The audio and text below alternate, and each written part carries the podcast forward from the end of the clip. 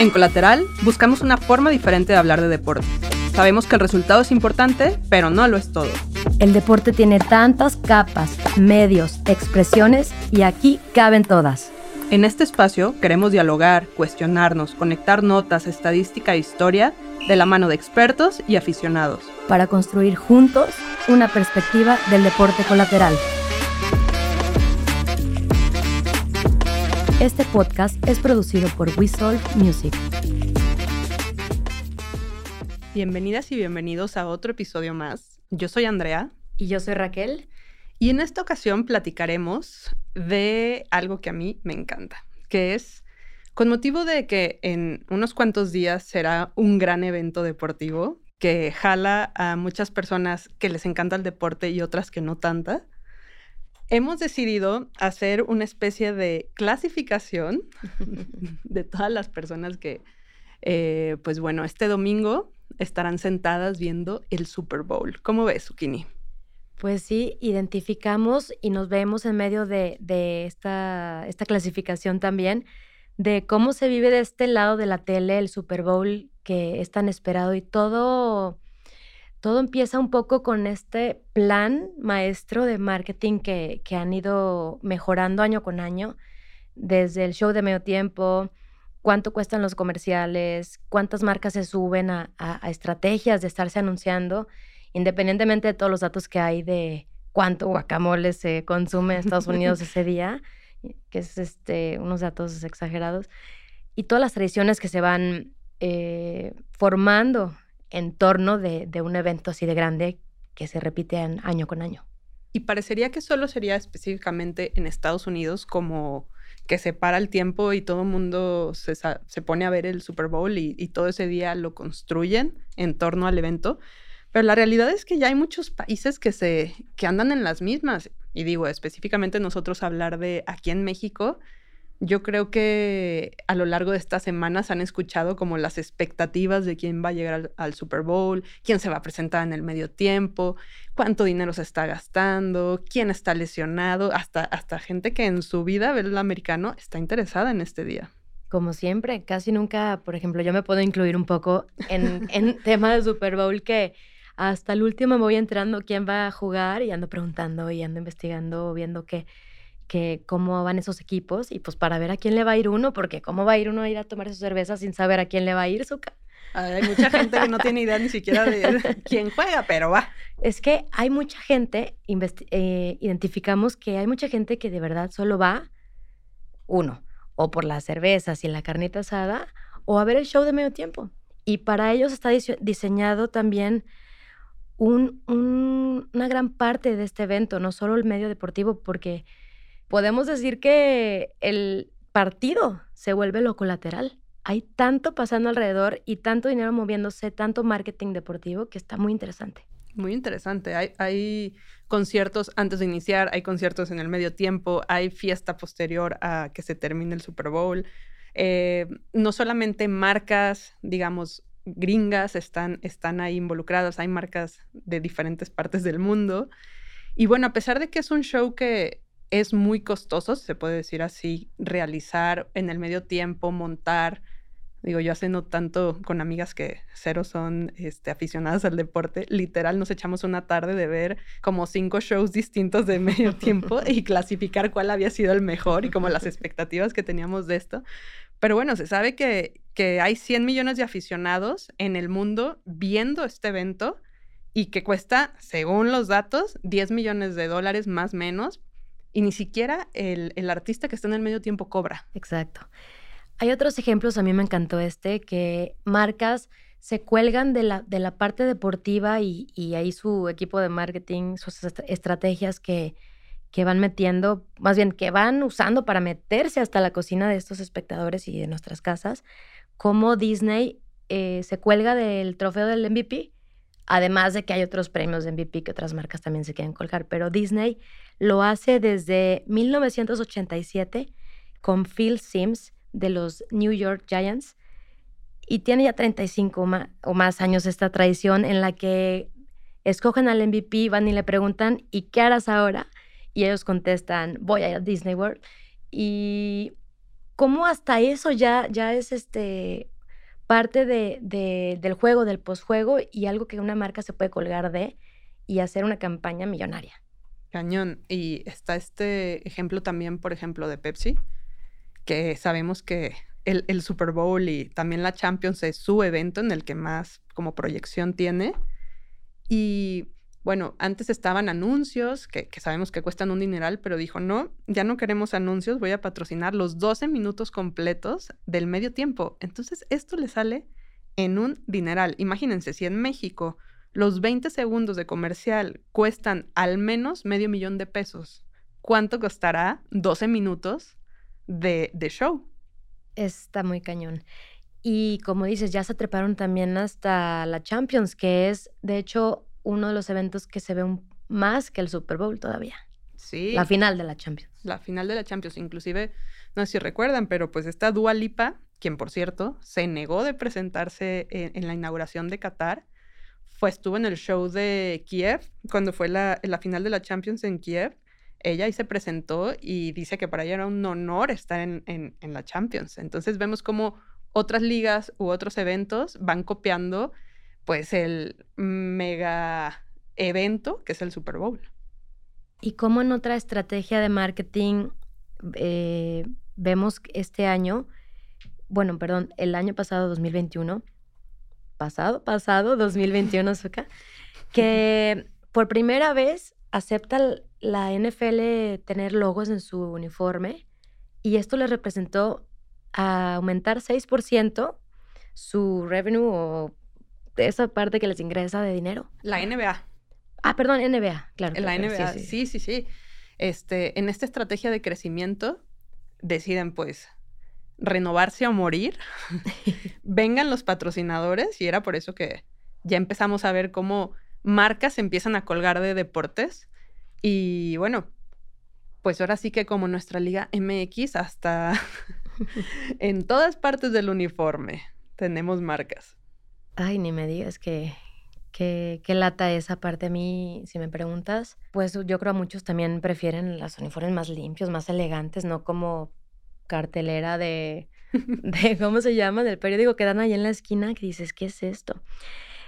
Y otras marcas también que se han colgado a, a y del, del, mundo del deporte en general es estas famosas criptomonedas yo creo en, un intento de, visibilidad, de, que les tengan más credibilidad y obvio como todo en marketing, pues tener más rentabilidad. Se metieron a, selecciones nacionales de fútbol, se, metieron a la Fórmula 1, se metieron también a básquetbol. Pero estas marcas, ¿qué otra recuerdas que sea así de memorable? Por ejemplo, si te, si te digo piensa en la Champions, pues te vas a Heineken, ¿no? Totalmente. ya hicieron su tarea y eso está también eh, de investigarse, de, hacer un caso estudio de, esas estrategias de marketing en el deporte. Sí, de hecho tienen un anuncio increíble que te platican toda la historia de una entrevista de trabajo que le van a hacer a, a, no sé, a personas que están interesadas en trabajar en Heineken. Y de hecho, justamente la entrevista es como ponerlo en situaciones que se asemejan a lo que sería estar apoyando en la final de la Champions. Ah, Entonces, así de que uno se desmaya y, y, a ver cuál de todos va y le ayuda al que se desmaya y luego uno se quiere aventar en un edificio y va y carga como lo que sería ondear la bandera en el medio, en, en la inauguración. Ah, está increíble ese anuncio. Pero sí, Heineken se supo subir cañón y a mí lo que me impresiona hoy en día, y digo, lo vimos ahora en el Mundial de Qatar, ¿qué onda con las empresas de apuestas? Todos los anuncios, cada, cada dos anuncios es una empresa de apuestas. Y lo peor es que yo he visto a personas que, con las que estoy viendo el partido que dicen, ah, y si bajo la app y apuesto unos 200 pesitos, ¿quién crees que gane? Y yo es como, no, no caigan, no caigan, por favor. Me declaro culpable. bueno, y no era Zuka, ¿eh? y eso que no era yo. Y bueno, todas estas marcas con, con bueno, yo veo que es un objetivo, obviamente, de convertir al espectador en comprador, en un consumidor, no solo del evento, sino de sus marcas.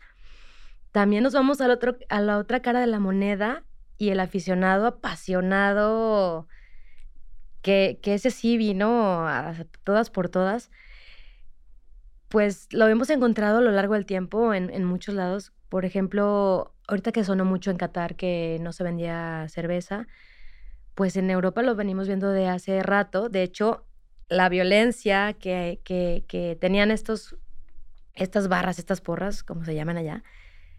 Grupos de animación. Esos grupos de animación tan hooligans, eh, fueron, fueron propiciando un tipo de regulaciones y prohibiciones, ¿no? Hasta que, que, que les, les, piden su perfil a los, a los que van a asistir al partido, sus huellas digitales. O sea, ¿cómo nos vamos hasta el otro lado que la pasión de verdad a veces, pues, te, te vuelve ciego? No, pues no te vayas tan, tan lejos, Zucchini. Aquí ya lo aplican en, en los estadios, era para entrar por todo lo que pasó en aquel lamentable suceso de Dios. Querétaro Atlas. Aquí también ya. Y son medidas que han tenido que tomar por, por cómo esta pasión se desborda hacia lo negativo. Es increíble cómo hasta los pueblos más buenos, que, que, ya sabes que Canadá tiene mucha fama de que son los más buenos del mundo, que son un pan, y se transforman los aficionados de los de, los de Vancouver Canucks.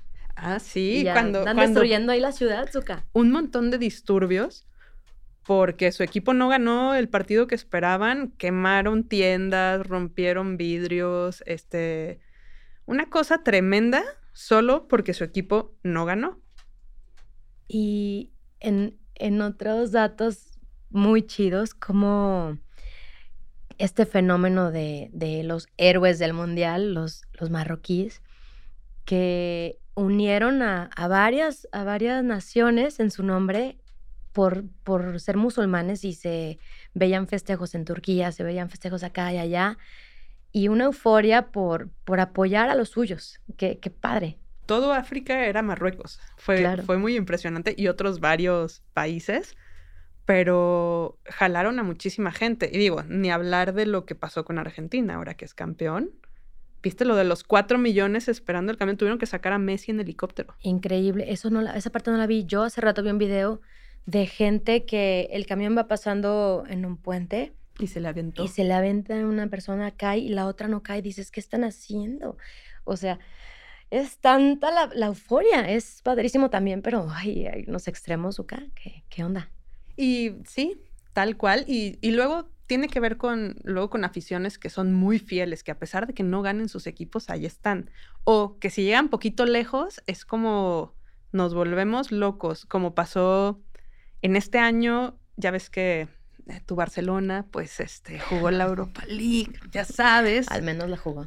Bueno, estoy hablando del 2022, by the way, porque aquí ni siquiera pasó a, Ay, a la Europa League, pero bueno. Cuando jugó los cuartos de final, eh, que el Camp Nou se llenó de alemanes del Eintracht Frankfurt, en donde normalmente venden solo el 5% del aforo para el equipo rival y quién sabe qué pasó, se dice que ya saben que fueron unos abonados y no sé qué, pero había 22 mil aficionados alemanes que hicieron más ruido que los propios barcelonistas. Pues estaba pensando en decir este dato, ¿no? Pero no sé si a ustedes les ha tocado ir al estadio de las poderosísimas birrias jugando contra el Atlas y no te pases, esos güeyes no dejan de cantar y de gritar, es, es imposible no voltearlos a ver y, y, estar todo el partido escuchándolos, pues su pasión también que la traen en la piel y se escuchan a todo pulmón, eso está padrísimo igual. Sí, la verdad que que no lo puedo negar.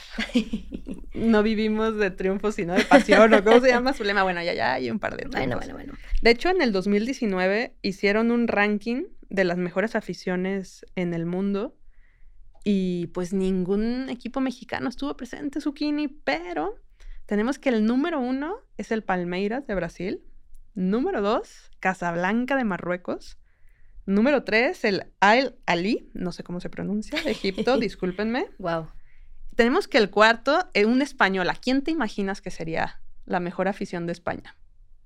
Uy, tendría que decir el Real. Bueno, no, son medio gordos, ¿no? Discúlpenme.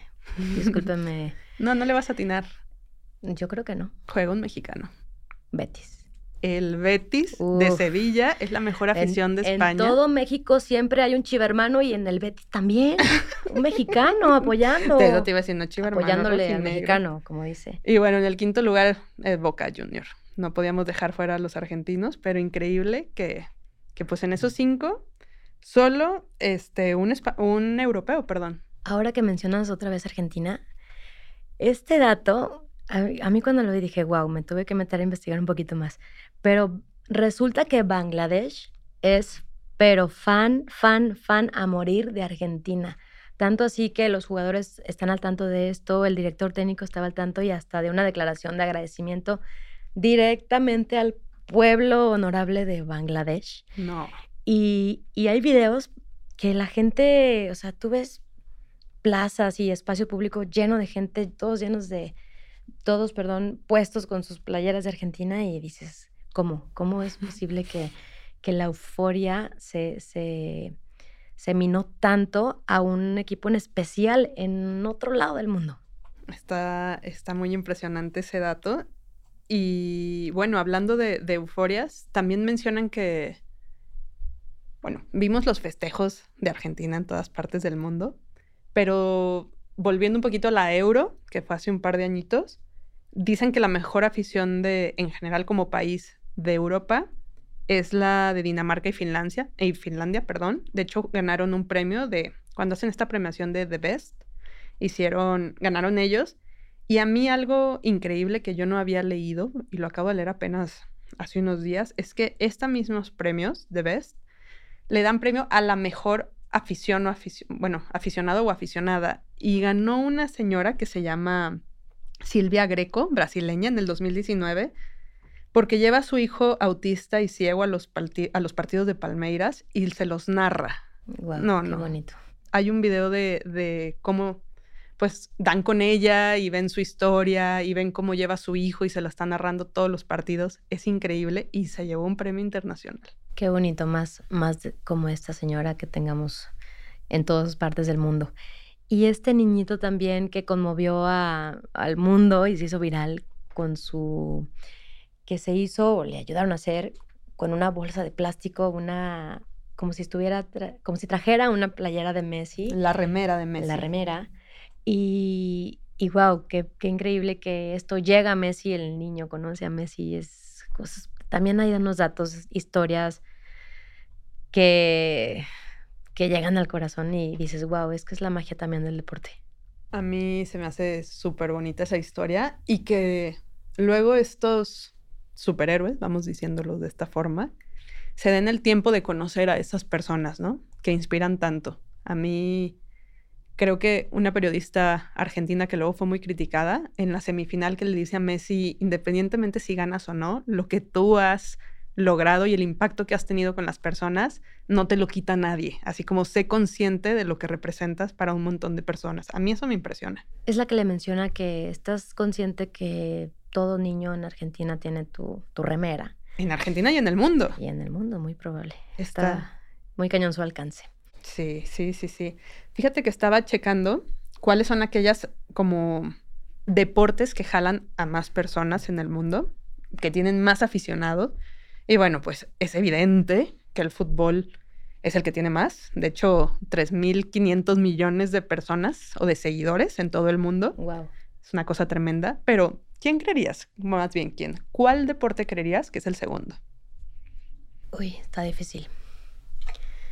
Está difícil porque pues casi siempre opinamos con nuestra experiencia, ¿no? Y a veces pensamos que el básquetbol es también uno muy, muy universal, ¿no? Pues el número dos de seguidores en el mundo, ni más ni menos que el cricket. No. ¿Cuántos millones? Y yo no soy una de ellas. Voy a tener que empezar a ver el, cricket. Tienes que empezar a ver porque 2.500 personas en el mundo, perdón, 2.500, 2.000 millones y medio de personas en el mundo son seguidoras. Ojo, es el deporte más popular de India.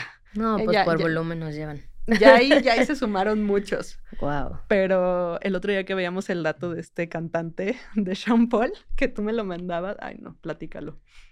Ay, es que sale una declaración de Sean Paul eh, como un poco indignado, porque él dice que él jamás en sus canciones canta Sean de Paul. Pero hay una historia ahí también con un deportista. Que de hecho es un jugador de cricket que al parecer se llama así como Sean Paul. Paul o algo así. no, sé ni cómo se pronuncia, pero suena como Sean Paul, pero no es Sean Paul. Y resulta que es un jugador de cricket que es al que siempre menciona en sus canciones, según eso. Es muy curioso, Sean Paul. Y bueno, nada más para, para como completar la información, el básquetbol tiene a dos, dos mil millones cuatrocientos, ajá, un poquito menos que el cricket el hockey, dos mil millones. El tenis, un, millón. Perdón, un millón. Mil millones de, seguidores. Yo sigo con los, echa bola con los cero. Badminton, aunque no lo creas, 950 millones. Eso no lo vi venir. Y voleibol, 900 millones. Y tenis de mesa le sigue. Ahí verás. Eso también está increíble. Pues es que también mucho asiático, ¿no? Así es. Y pues hay volumen ahí. Ahí está la lana. Para allá vamos. Bueno, también identificamos otro tipo de aficionado. Ese aficionado que de verdad va a sentarse a ver el partido. Esos, a ver, Zuka, yo creo que tú te identificas un poco más. Ese, ese aficionado que hasta pregunta, ¿quién va a ir? ¿Si lo van a ver o no? ¿Quién se identifica con esto? Yo, yo soy ese aficionado. Yo soy ese aficionado que en verdad no me encanta que me inviten a ver partidos importantes a casa. Perdónenme si ahorita me están escuchando amigas y amigos con esta bueno, está padre, está padre porque luego terminan explicando también, está padre. Pero la otra parte es que luego los están interrumpiendo todo el tiempo. Es que, por ejemplo, ay, vamos a un restaurante a ver un partido. Me molesta mucho llegar y que solo esté la tele pero no esté el volumen y de, y de volumen esté no sé, una canción. Entonces tú quieres saber lo que están opinando los comentaristas y no puedes, porque está el reggaetón de fondo. Mientras estás viendo la jugada, no hay nadie que te emocione con la narración. Eso no me gusta nada. Y somos a veces los que vamos a ver el partido en realidad y la terminamos pasando renegando. Está está muy chafa a veces. O eso de que te inviten a casa de alguien y así de que llegas poquito tarde y ya no te tocó enfrente de la tele y te tienes que ir así como a este, a Gallola y luego te pasa gente por enfrente y tú quieres ver así como lo que está pasando en el partido y alguien se para por la botana, se queda parada enfrente de la tele y platica. O gritan así de que fue penal y no, es fuera de lugar. o de que es la repetición del penal Uy, o, me ha del gol. Recientemente. Y, vuelven a cantar el gol como si sí. Y en el americano, que la verdad muy pocas personas le entienden, bueno, pues es una preguntadera y hay veces que encima de todo esto uno está nervioso por el partido. Ah, más de alguno de ustedes se identifican, estoy segura. Y, y ay Dios, se pone, bueno, pero al final de cuentas lo que nos une es el deporte, ya sean los que vamos a veces a diferentes deportes a nomás por el medio tiempo, o de verdad vamos a ver el partido, o somos los más apasionados, o solo vamos porque va a haber chelas. pues sí, hay de todo, hay de todo en la viña del Señor, dicen por ahí. Eh, por favor, persona que va a ver el Super Bowl, si no te interesa y tienes alguna amiga o amigo que en verdad sí lo quiere ver, respétalo. Es una prueba la paciencia un poco, pero Suka, la paciencia es una virtud que debemos practicar. Denle su espacio a la persona que está disfrutando el partido. Igual y sí pregúntenle, pero en los anuncios o si por ahí hay, no sé, hay una decisión arbitral que, esté quitando tiempo o así, aprovechen para aclarar dudas. Ese es el momento. Siempre es bueno preguntar porque así aprendemos todos. Y vamos a tener un bonus, este aficionado emergente, que tenemos un ejemplo que mencionarles de la liga en Estados Unidos femenil de fútbol, que está, es una liga en expansión. Platícanos un poco más acá. Bueno, la liga femenil de, fútbol. Obviamente sabemos que el fútbol en Estados Unidos, las que mandan son las mujeres desde hace muchos años. Ahí le ponen el ejemplo muy cañón a los hombres. Literal, sí. Y su liga era, o sea, es muy buena, pero era pequeñita. De hecho, ya le está comiendo el mercado las europeas. Entonces, ahorita están como, ok, tenemos que renovarnos, tenemos que tener más equipos, hacerlo como más atractiva. Y cada ciertos años hay nuevos equipos. Se llama como, este, pues sí, e-, el proyecto de expansión de la liga. Y hacen draft y demás, pero lo anuncian como con un tiempo anticipado, ¿no? De que para el 2020 o el 2022 va a haber otros dos equipos. Y justo en California, que no había equipos previamente, se abrieron dos nuevas eh, grandes como aficiones. Mm. El del San Diego Wave y de Angel City. Y lo que hicieron estos equipos, aparte de que tienen todo un branding súper distinto, pero específicamente de Angel City, eh, son accionistas muchísimas personas famosas, entre ellas Natalie Portman, está Jennifer Garden, está Ferrara. América Ferrara, el esposo de Serena Williams, eh, ajá, eh, Abby Wambach y Glenn Doyle. Es decir, está, está rodeado de personas increíbles y súper famosas y lo que hicieron fue anunciar desde un año antes como los fichajes estrellas. De hecho, se llevaron a Christian Press y ella digamos, ya era un activo del equipo desde seis meses, un año antes de que iniciara, ya firmaba autógrafos, ya habían hecho convocatoria para hacer la barra. Entonces, crearon toda una base de aficionados sin haber jugado un solo partido. Está impresionante. Y el San Diego Wave lo que hizo es, pues bueno, nosotros no tenemos a todas estas artistas y estrellas rodeándonos, pero nos traemos a la jugadora más popular de Estados Unidos, que es Alex Morgan que, by the way, ahí se pelean entre Alex Morgan y Christian Press. Ahorita ya no tanto, porque ya, ya las dos están grandes, pero se, se peleaban la titularidad en la selección. Entonces fue como muchísima controversia alrededor de estos dos equipos y que obviamente ahorita son de los más populares de la liga de fútbol. Es un gran ejemplo de marketing deportivo en una liga, en un deporte que en realidad lo que busca, lo podemos ver también aquí en México, el, engage, ¿no? Que, se, que se involucre más gente, que haya boletaje, que las marcas volteen a ver, que apoyen, que esto genere crecimiento. Y eso es un ciclo que tanto falta le hace al, lo hemos dicho, al deporte femenil y también en nuestro país. Habrá que, que voltear a ver estos ejemplos de casos de éxito, como, como lo es acá en California, vecinos.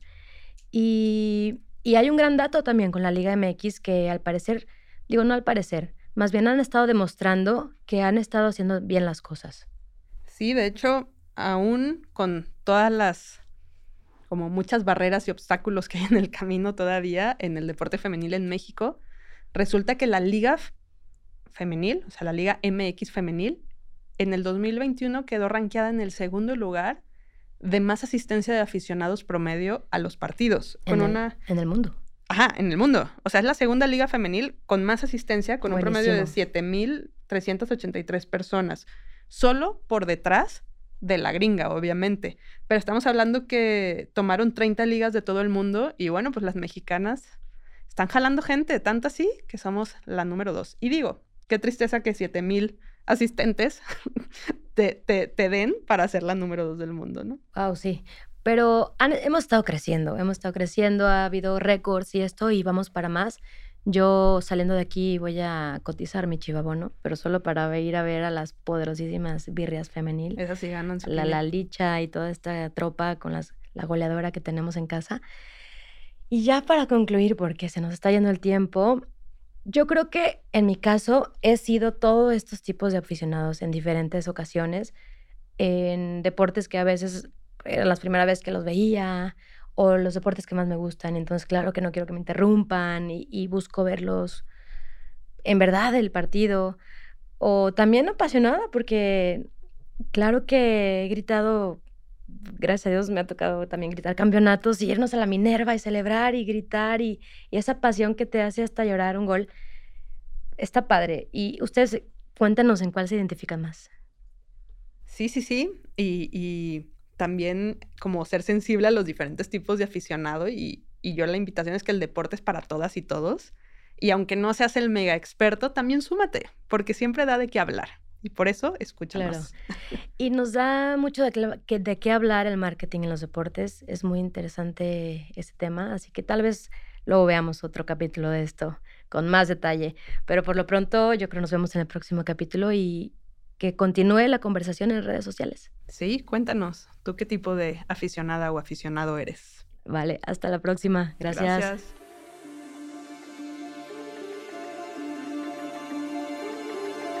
Muchas gracias por acompañarnos en un episodio más de Colateral. Te invitamos a seguirnos en tu plataforma favorita y a compartir este episodio a quien creas que lo puede disfrutar. Esperamos haber despertado tu curiosidad para seguir buscando una perspectiva del deporte colateral. Yo soy Andrea. Y yo soy Raquel. Continuemos con la conversación en nuestras redes sociales, en Instagram y Twitter. Arroba colateralpd. Hasta la próxima. Este podcast es producido por We Music.